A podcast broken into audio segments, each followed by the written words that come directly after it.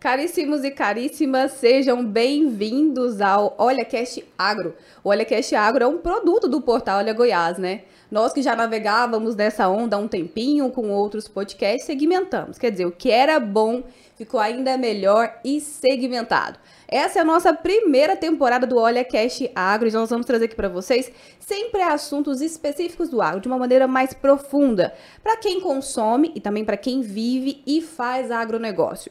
E essa nossa primeira temporada, gente, você vai entender rapidinho porque comecei falando caríssimos e caríssimas, que é uma frase que ele usa muito quando vai iniciar as suas palestras, seus vídeos na própria rede social. Nós vamos receber hoje aqui Enio Fernandes. Mas antes disso, roda a nossa vinheta que você vai conferir um pouquinho mais do que nós vamos trazer para você aqui no OlhaCast Agro.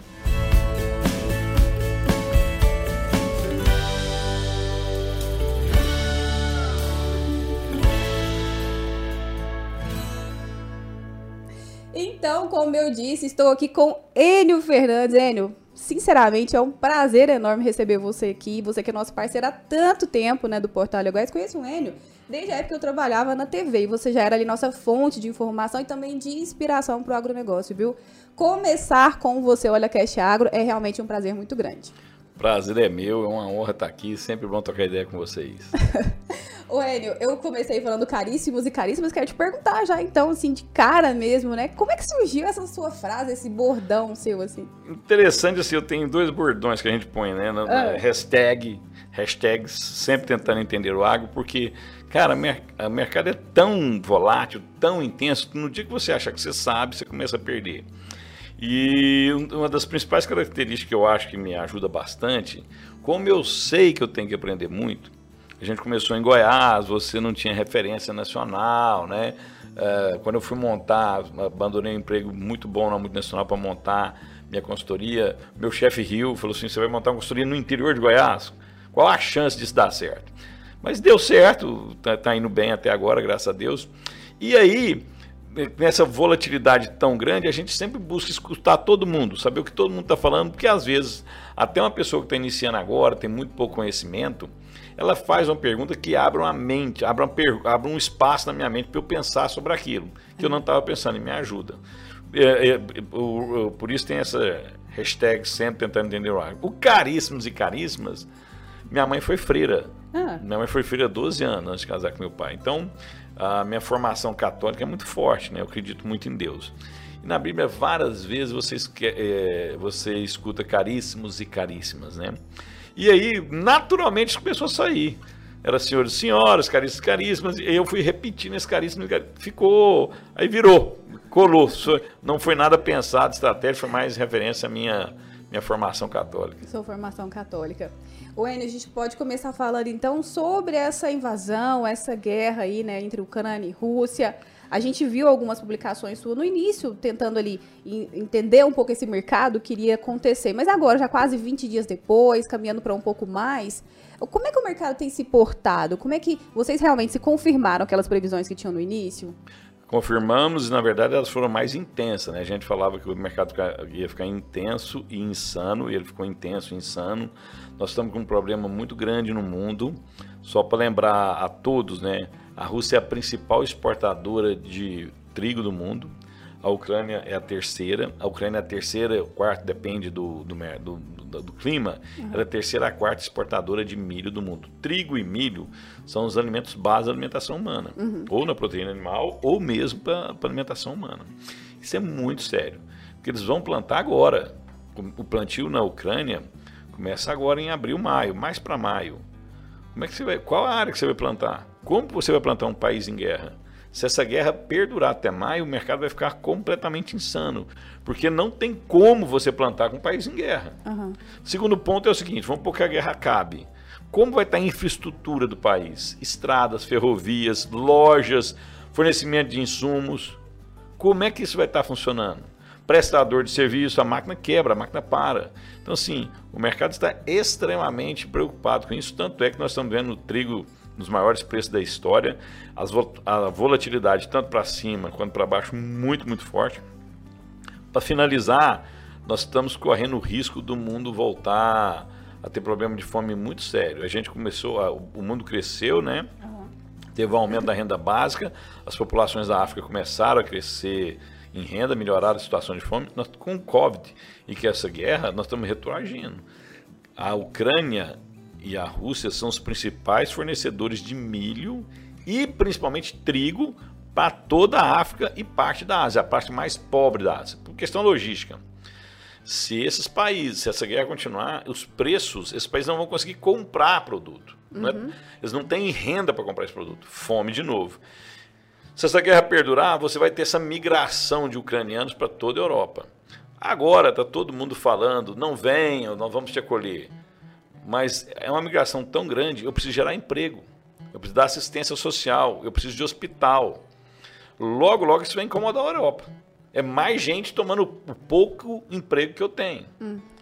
Então, e se a fome vier, se é realmente essa, essa guerra perdurar, você vai ver uma migração da África também para a Europa, porque as pessoas não vão ficar passando fome ad eterno.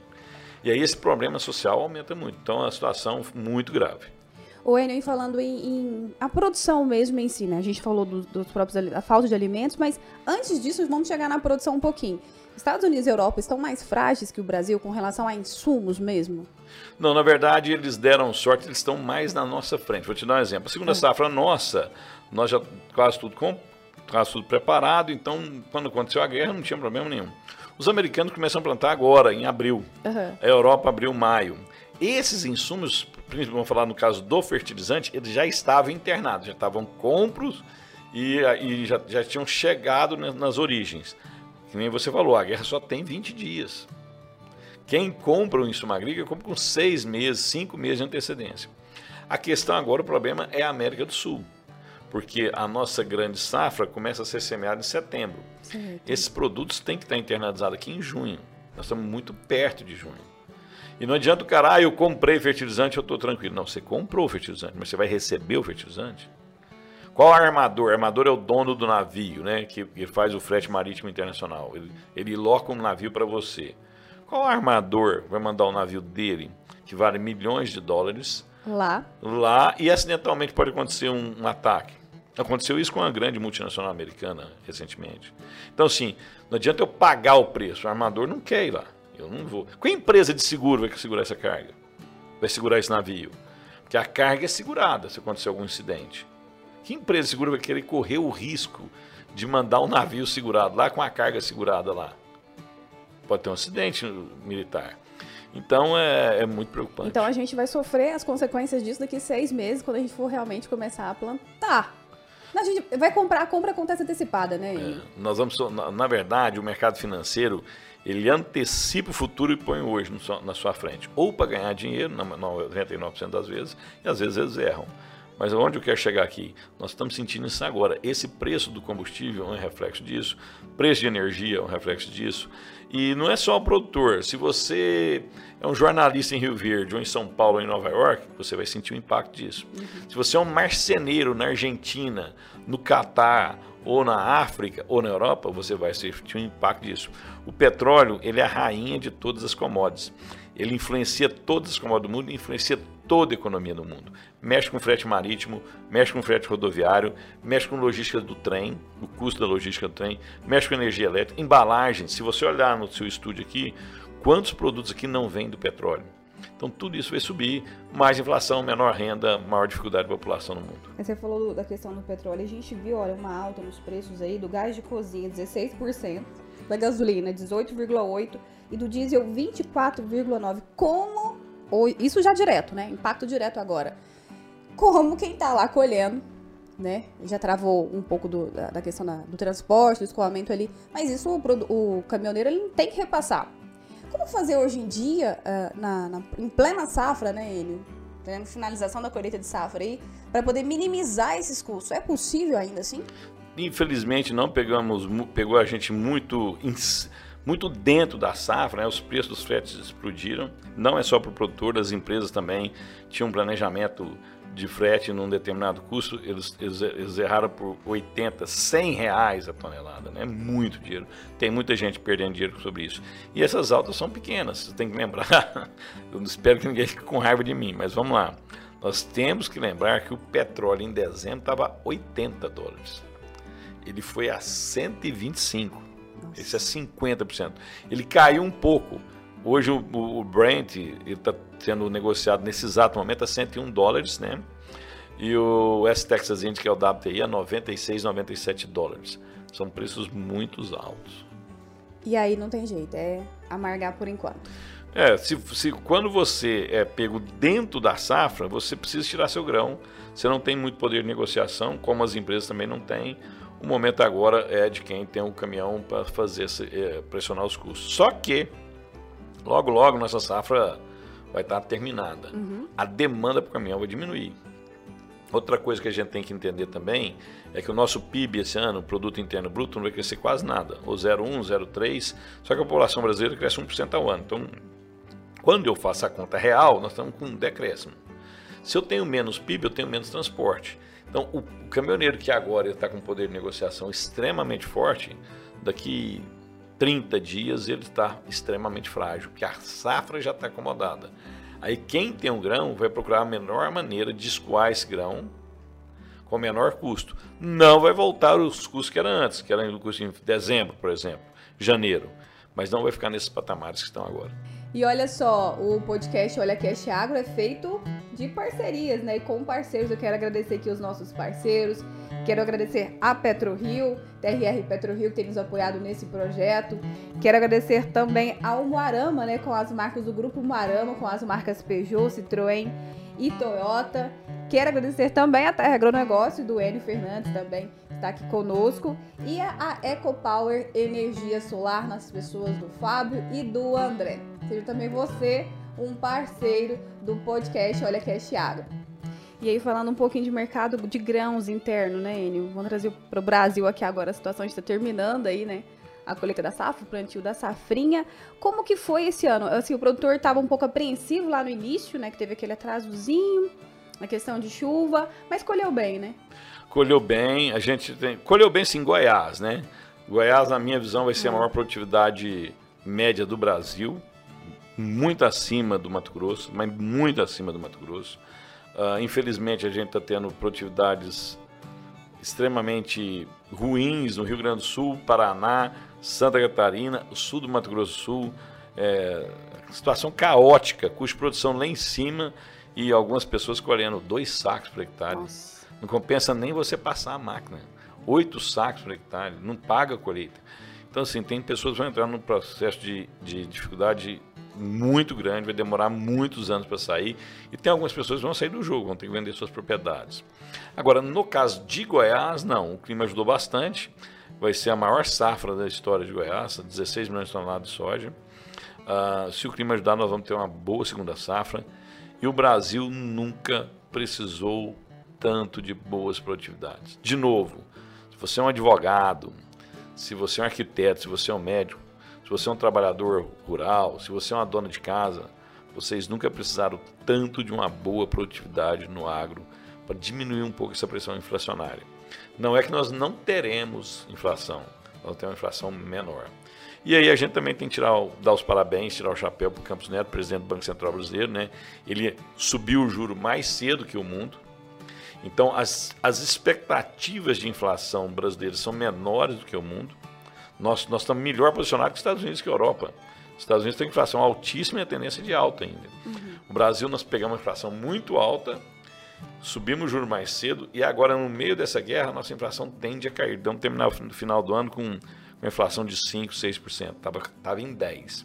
Os americanos estavam em 5%, estão em 7,5% e estão ameaçando chegar a 8,5% de inflação. É muita inflação. Você falou um ponto interessante aí, que às vezes assim, a dona de casa, quem é de outra área, que não é do agronegócio, é, às vezes não entende. A gente, eu na redação aqui é o tempo todo falo, gente, a gente tem que orar para que tudo vá bem para todos eles, que isso vai ser reflexo para nós, né, Enio? Eu queria que você comentasse justamente isso, dessa, desse elo em que há em todos os pontos é, da sociedade com o agronegócio, com o agro, com a produção de alimentos, né? Porque às vezes as pessoas não entendem.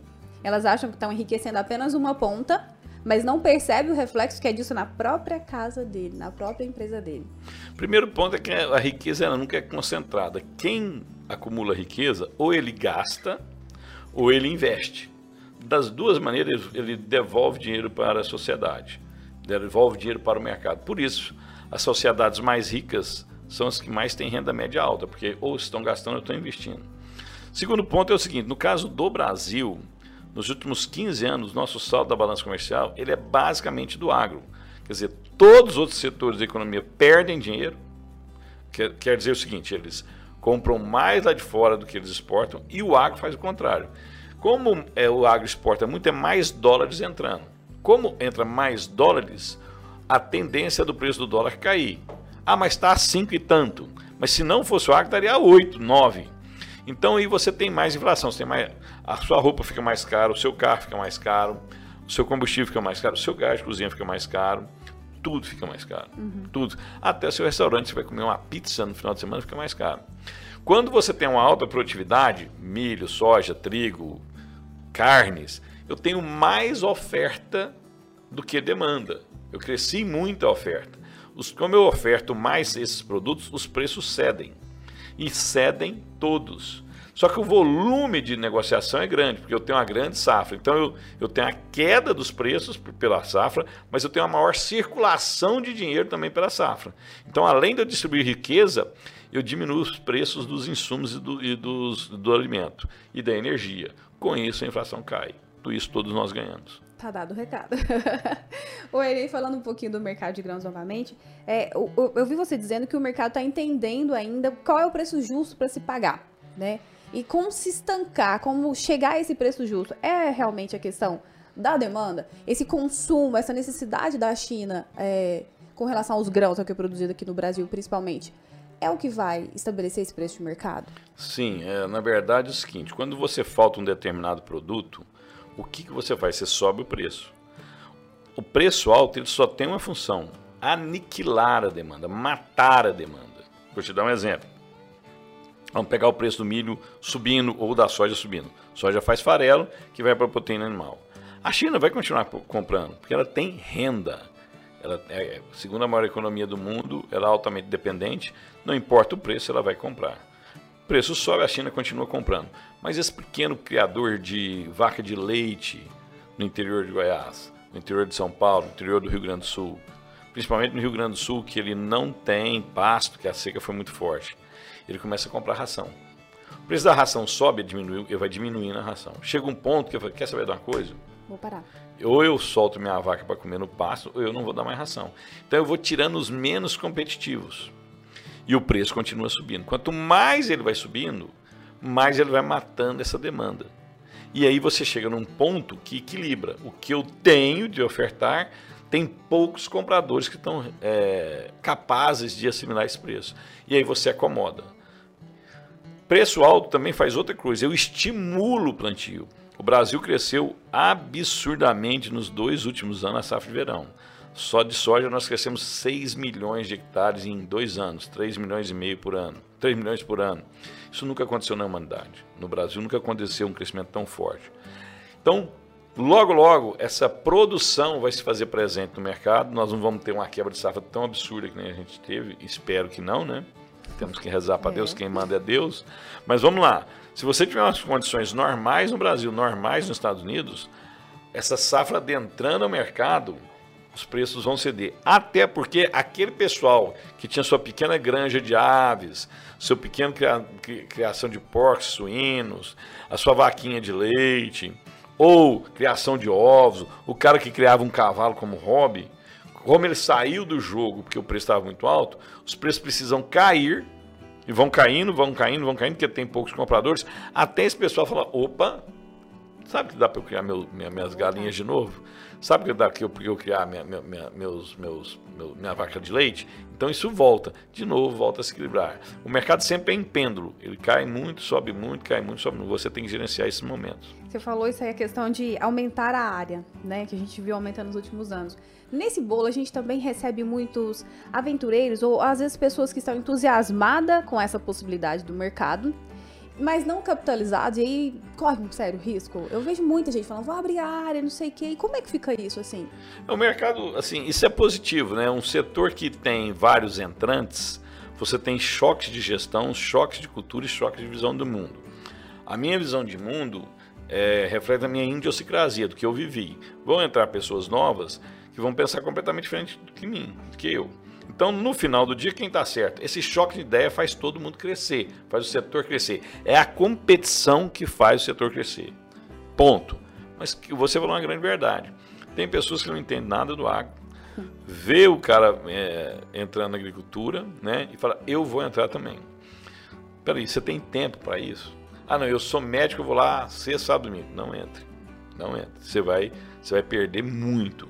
E o custo para você entrar no agro, para você ter uma plantadeira, ter um mínimo de insumo para você começar a operar no agro, ele é extremamente alto. Extremamente. E o risco é extremamente alto. Imagina quem começou a plantar agora no Paraná, na sua primeira safra, com 8 sacos por hectare. É. Todo o sonho da vida dele virou pó. É. Tem famílias que têm 30, 40, 50 anos no agro, no Rio Grande do Sul, que estão sendo ameaçadas de perder tudo que tem construído há 50 anos. Dois sacos hectares. Você acha que alguém vai ajudar ele? Você acredita que o governo vai entrar com um plano para salvar ele? Não vai. Que salve é patrimônio. Você vai ter que vender seu patrimônio. Então o agro ele é muito realizador, mas ele, como o custo dele é muito alto, ah. ele é desafiador. E aí, falando de desafios, a gente vai pensar tanto no grande. O grande ele tem acesso às informações, tem consultorias ali. Mas o pequeno, o médio e pequeno, para ele ter eh, analisar mercado, tomar decisões, é preciso frieza e o que mais? Primeira coisa é o seguinte, buscar informações de credibilidade. No jornalismo você tem excelentes jornalistas e você tem jornalistas mais midiáticos. Na consultoria, mesma coisa. Na agronomia, mesma coisa. E você tem um presente. As cooperativas são muito fortes no Brasil, principalmente na nossa região, né? Uhum. Todo o Brasil são. Se você tem boas cooperativas, se alimente das informações das cooperativas. Participe de feiras, eventos, sindicatos rurais. A, informação realmente ela é farta e é barata, quase que de graça. Se você for nas suas federações de agricultura, para qualquer cultura você tem profissionais capazes de te orientar. As cooperativas podem te orientar. Então, sim, é só buscar informação. Muito cuidado quem você escuta é onde você busca informação. Se você tomar essa decisão certa, muito do seu caminho está facilitado. Tem, você uh, até comenta muito de tomar cuidado com os extremistas, né? Ou é alto demais, é positivo demais ou é negativo demais, não é isso, Anny? Não, nesse momento de guerra, a gente que de novo, eu escuto todo mundo. Vários consultores aqui lá fora, escuto todo mundo. É nítido, tem pessoas que quando o mercado é autista, o céu é o limite. Tem empresas, quando o mercado é baixista, está caindo, né? O fundo do poço não existe. Essas, e, o interessante é o seguinte: o produtor ele gosta desse tipo de comentário, né? Se você vai falar para o produtor, a soja vai subir, que não tem soja no mundo, ela vai subir ad eterno, ele acha bom, ele acha bom, né? Ele se sente valorizado, ó, meu produto está valendo muito. Só que você tem que tomar cuidado, porque o mundo não é assim, né? Nada sobe ad eterno e nada cai direto. Tem uma frase que os antigos falavam, não? Não há mal que sempre dure, nem bem que sempre perdure. Aí, ó. O Enio falando em consultoria, é, eu queria entrar agora num, num, pedaço do Enio Fernandes, né? Como chegou a ser o Enio Fernandes? Porque ah, eu sei que quem está nos assistindo conhece Enio, né? Sabe que ele é uma pessoa que é, faz consultoria para diversas pessoas do país inteiro. É realmente uma pessoa muito requisitada pela mídia, né? Mídia nacional. Grandes veículos estão sempre aí com o Enio Fernandes o tempo todo, ao telefone, nos vídeos. Mas como foi essa construção? Eu recebi de um agrônomo há alguns anos, ele falou assim, ele falou assim para mim, Enio, Wênia, eu queria me tornar o Enio Fernandes, só que do, do, do, universo dos agrônomos. Eu, caraca, o que, que é isso? O Enio já virou agora questão de categoria, segmento. Porque ele entende que você era uma pessoa representativa, sabe? Conseguia passar as informações, estava sempre requisitado. Como foi a sua construção, Enio? Bom, primeiro, eu não, eu não tô com essa, essa vibe, não, mas vamos lá. Na verdade é o seguinte, eu vou te contar como é que eu entrei nesse mercado. Eu, eu na verdade, eu tinha dúvida ou ia ser jornalista ou médico ou, ou agrônomo. Estava claro na minha mente isso, né? Ah, não sei por que meu coração me, me levou para a agronomia. Aí eu sempre trabalhei em multinacionais e tal. Eu lembro no meu primeiro Você salário. É de onde, Enio? Hã? Você é de onde? Eu sou nascido em Rio Verde. Sou nascido em Rio Verde. Rodei o Brasil inteiro, mas sou nascido aqui. Minha família é daqui. A, a pessoa que criou o Campestre, a ideia do Campestre é do meu pai, Legal. sabe? Assim, eu tenho um carinho muito grande por aqui. Mas tudo bem, minha, a família minha mãe é de São Paulo. Pois bem, Quando eu, quando eu, eu, lá atrás, quando eu comecei minha vida profissional, eu falei, ó, tem que juntar um, uma, uma, segurança, porque daqui a um tempo eu estou muito de idade não vou. Eu preciso ter um, um, plano B. E eu comprei soja verde. Naquela época era, ah, compra soja verde dá dinheiro. Eu, muito novo, formei com 23 anos, né? Meu primeiro salário eu fui lá e comprei um pouquinho de soja verde, né? Aí eu estou numa reunião com uns amigos, assim, e aí, como é que tá, tá, tá? Ah, não, eu comprei uma soja verde. Ah, então, é, e aí, é bom? Não, é bom, vou ganhar dinheiro. Falou, ah, então você tem certeza que você comprou hoje, lá na safra vai estar mais alta, né? O cara fez essa pergunta para mim e me chocou. Aí eu comecei a estudar o mercado de soja. Ah, isso era 92, vocês, vocês não vão lembrar, mas a internet era de escada, não tinha nada no Brasil, tudo em inglês. Ah. Eu já estudava inglês. Aí eu comecei a estudar mercado de soja. Comecei a estudar mercado de soja, mercado de soja, comecei a fazer negócio de soja, comecei a ganhar dinheiro. Logo, logo, os produtores, eu, eu trabalhava na área comercial, eles me chamavam não pela informação técnica do herbicida ou do fertilizante. Eles usavam isso. O que, que você acha do mercado de soja? O que, que você acha do mercado de soja? Aí eu senti que eu tinha uma oportunidade ali. Uhum.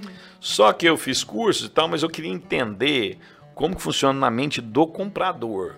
Porque quando você faz um curso ou vários cursos, você entende o mercado, mas quem paga a conta é o comprador. Então você tem que entender ah, como funciona a mente do comprador. Dito isso, eu, tava no, eu saí de uma empresa de fertilizantes, fui para uma empresa de fertilizante com soja, para ganhar menos, e minha ideia era ficar lá um ano e meio, dois, para entender o, o, comprador. Fiquei quase seis, e eu fui subindo na, dentro dessa empresa. Chegou um momento, eu estava com 36 anos, 35 para 36 anos, falei assim, ó se eu não abrir meu negócio agora, eu não vou abrir mais. Aí eu vou estar, daqui a um dia eu estou com 40, minha família, tá, o custo vai crescer. Montei a Terra Agronegócio, a gente entrou na Terra Agronegócio, né, que já era de um sócio meu, uhum. e aí começou nossa história e Deus nos iluminou, estudando muito e acabou dando certo. E esse estudo, ele envolve é, muita dedicação, né? Às vezes as pessoas você tem tanto conhecimento, mas você buscou tanto. E não só internamente, né? Só não só no Brasil, né? Ah, não, no mercado de soja, sinceridade, 99% das informações lá fora. Que, qual que é a informação brasileira? O cara lê lá fora, traduz e publica aqui. Uhum. Que o jogo não é jogado. Não, não é por incompetência, não é que o jogo é jogado em outro país. Então, assim, não interessa o que está acontecendo aqui agora. Interessa o que está acontecendo em Chicago agora. O que Chicago está vendo aqui. Então, é importante isso. É importante você ter ter conhecimento na Europa também. O, a grande falha de todo analista é realmente entender a China, né? Mas entender a China da visão do chinês.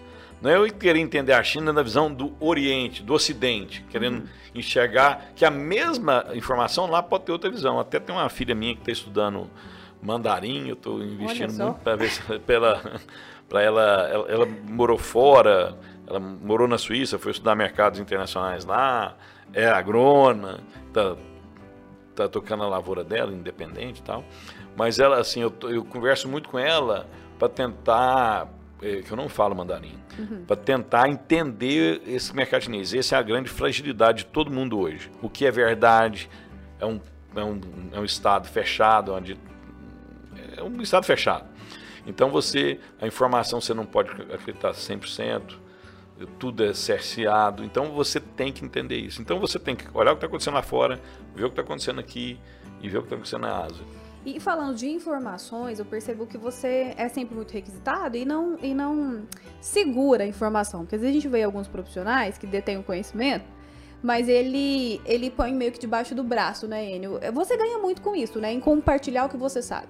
Na verdade, isso é um, isso é um atraso. Vou te contar um negócio. O mercado é tão volátil, tão dinâmico, mas tão dinâmico, que assim, todo dia, eu durmo 4 horas por dia, assim, sempre dormi 4 horas por dia, não consigo dormir mais que 4 horas por dia. Então eu acordo, acordei hoje 5 horas da manhã, 4 e meia da manhã, fui ver o que estava acontecendo na Ásia, fui ver como abrir a bolsa, como estava a bolsa em, na, na China, a Europa está abrindo 7 horas da manhã, fui ver qual que era a pré-abertura da Europa. Então, é tanta informação. Você achar que você vai numa palestra, vai, vai numa entrevista e você vai saber o que vai acontecer no mercado, é muita ingenuidade. Quanto mais dados você dá, mais dados você dá, mais feedback você recebe. Às vezes eu estou com a visão e eu faço um comentário, eu recebo feedback, Enio, toma cuidado com isso, com isso, você não, você não lembrou disso. Isso me ajuda a me enriquecer meu conhecimento, entendeu? Então você tem que ficar segurando informação, é, é quem não tem muita confiança no seu potencial. Então a consultoria é a Terra Agronegócio. O que, que é o grupo? É grupo Zafer ou Zafer? Zafer. Zafer. É, assim, a, a, Zafer é a nossa área de produção, né? É com Jorge. É com Jorge. Eu, eu fico na, na gestão financeira e administrativa, por questões óbvias, não posso ir para fazenda todo dia, eu vou fazenda final de semana, né? Quando vai também. Uhum. Mas, e ele fica na área mais da, da produção, né? A gente opera soja, milho, feijão, milho semente, cana-de-açúcar e pecuária de corte. E a, a ZAF é o que engloba isso tudo, né? E a terra é só a área da consultoria. Ali seria a prática da terra consultoria. É, uma outra vantagem, né? Quando eu falo para vender ou não vender, quando eu dou minhas informações no mercado, eu não estou dando receita para ninguém, é o que eu faço. A gente acerta muito, a gente erra muito. No final do dia, hashtag sempre tentando entender o arco para errar menos. sempre tentando entender o agro sempre tentando entender o agro e a política também, né? A gente não pode esquecer que esse ano é um ano eleitoral. Lá no início, em, em janeiro, eu já conversava um pouquinho com o Chavaglia, ele falando, esse ano é um ano tenso. Esse ano é um ano, realmente, a gente precisa prestar atenção. É, pelo que você tem visto, tem conversado com a, com a galera do agronegócio, e você sendo também do agronegócio, a turma vai continuar apoiando o Bolsonaro? Vai. O agro, assim, o agro tem uma o bem maior de qualquer produtor é a terra. Qualquer, qualquer líder que garanta a proteção do patrimônio, ele vai ser bem recebido no agro. E quando você vê declarações de outros lados que vão incentivar a invasão, então assim, cara, um discurso está falando contra você uhum. e o outro discurso está falando a, a favor de você. E o, e o, o, esse defensor do agro, né, da propriedade, isso pesa muito para o produtor rural. Pesa demais. Isso é um ponto. Segundo ponto, aí eu acho um, um, uma certa tristeza. Eu vou falar aqui, espero que não fiquem com muito ódio de mim, só com um pouquinho. Nós estamos muito divididos. Nós, assim, é, o bom senso sumiu. Ou você está de um lado ou você está do outro. Qualquer mínimo comentário que você faça elogiando ou um lado ou outro, você é mal entendido. Vou te dar um exemplo. É, ine é inequivocadamente, o Lula conseguiu subir o salário mínimo em frente ao dólar. Antigamente era 100 dólares, né? E a gente tinha um medo, o Brasil tinha um medo de você subir o salário mínimo a inflação vir. A gente conseguiu, o Lula conseguiu fazer isso, subir o salário mínimo e a inflação foi menor. Ah, bundas commodities? Sim, mas, hum, mas ele conseguiu. O Bolsonaro fez coisas muito boas que você não vê ninguém falar. Independência do Banco Central, gente, isso é extremamente importante, extremamente importante. Esse, esse a, ajuda Brasil, muito importante, tirou muita gente da, da fome, né? E no final do dia, a gente cresceu 5% no ano passado, no ano de crise. Ah, mas nossa base era ruim, mas crescemos 5%. Então, você tem pontos negativos e positivos de ambos. Mas qualquer mínimo comentário que você faz, a pessoa bloqueia o que você está falando e ela imagina, ah, você é do lado A ou do lado B. E essa, e essa divisão, ela não é boa. Por quê? A gente tem que entender que é o conflito que faz a gente crescer. É o desafio de você ter maior renda, é que, você, faz você empreender. Você montou o seu canal, o nosso Olha Cast Agro, né? Por quê? Porque assim, ó, aqui eu estou vendo uma oportunidade que eu posso ser dona do meu negócio e ser mais independente, fazer o que eu quero. Mas é um desafio você pagar sua conta no final Exatamente. do mês. Exatamente. É um desafio. Então é o desafio que nos faz crescer. Então esse choque de ideias, ele é fundamental. Só que eu tenho que escutar o outro. Eu tenho que pelo menos dar a chance do outro falar alguma coisa. Quando o outro começa a falar o bloqueio, isso não é choque de ideias. Isso é radicalismo lateralizado. Numa família, quando um, um, um médico, um dentista, um advogado, que o filho dele vem para dentro do negócio, ou ele tem um novo sócio, ele precisa escutar esse, esse outro ator, porque se for só do jeito dele, você não evolui. A gente, a, é, o choque de ideia faz a gente evoluir. Então nós estamos num momento muito triste da política brasileira. Mas que a gente espera que no fim não seja, né, coisas nas ruas. A gente espera que isso não aconteça no fim do ano, né, efetivamente. Vamos falar de coisa boa agora, chegando aí Tecno Show então. Clima em Rio Verde já mudou, você percebe, né? Desde quando anunciou que realmente teria a feira esse ano, é uma ótima oportunidade realmente para quem segurou um pouquinho nos outros dois anos para trás aí que não teve, Enio? Bom, esse ano eu seria mais cauteloso oh. nos investimentos, porque a volatilidade é enorme, a, a, oferta de insumos ela é restrita, os preços dos insumos explodiram, uhum. os preços de maquinário explodiram. E nada lhe garante que você está vendendo essa soja desse preço hoje, que ano que vem você vai vender desse preço. Se o custo explodiu e pode ser que o preço caia, você vai precisar de mais soja para pagar sua conta. Então é um ano de muita cautela. Ah, você está falando para eu não investir nada? Não, não, não estou falando isso. A sua necessidade individual, que você precisa ou não fazer, só quem está dentro do seu negócio. Mas muita cautela com investimento vultuoso. Você pode ter, você pode ter anos e anos de sucesso e sair desse jogo por pequenos equívocos. Tá dado o recado de novo, viu, gente? Enio, eu queria que você deixasse então suas considerações finais aí, para quem está nos assistindo, o pessoal está acompanhando nossa primeira temporada do Olha Cast Agro, né? A gente sabe que, para quem está nos ouvindo também, a gente está falando tanto de videocast, mas isso aqui também tá no Spotify, viu, Enio? a pessoa está só nos ouvindo também. É, trazer uma mensagem realmente do que você tem estudado, tem visto para esse, é, se a gente pudesse falar, de um amarrar, né? De um amarrar de uma maneira geral, para esse ano no agronegócio? Bom, vamos lá. Primeiro ponto é o seguinte: quando a gente analisa o agro para os próximos 5, 6, 7, 10 anos, ele tem oportunidades fantásticas. Proteína animal e grãos. O mundo precisa desesperadamente do Brasil, senão nós vamos ter crise alimentar no mundo. E eu falo até na Europa. O Brasil precisa crescer produção ano a ano até 2030, 2040. Então eu sou muito amigável, é, favorável ao crescimento do agro. As perspectivas são boas. O que a gente tem que entender é o seguinte: não quer dizer que todo mundo que está atuando no agro agora vai ficar. No mercado não só sobe, ele sobe, desce, sobe, desce. Cuidado nesse momento de, de tensão, de incertezas, você não investir numa coisa que não lhe dê retorno. Às vezes, segurar um investimento um, dois anos faz uma grande diferença no seu fluxo de caixa. Você não precisa fazer o melhor negócio da sua vida hoje. Faça bons negócios sempre. Ganhe margem sempre. Quem, quem sempre vende com margem nunca sai do jogo. E você vai conseguir pegar esses anos promissores que o agro está dando. Agora, quem quer fazer sempre um negócio melhor, o melhor negócio, às vezes você pode sair do jogo. Tá aí, gente. Conversamos caríssimos e caríssimas. Conversamos com Enio Fernandes.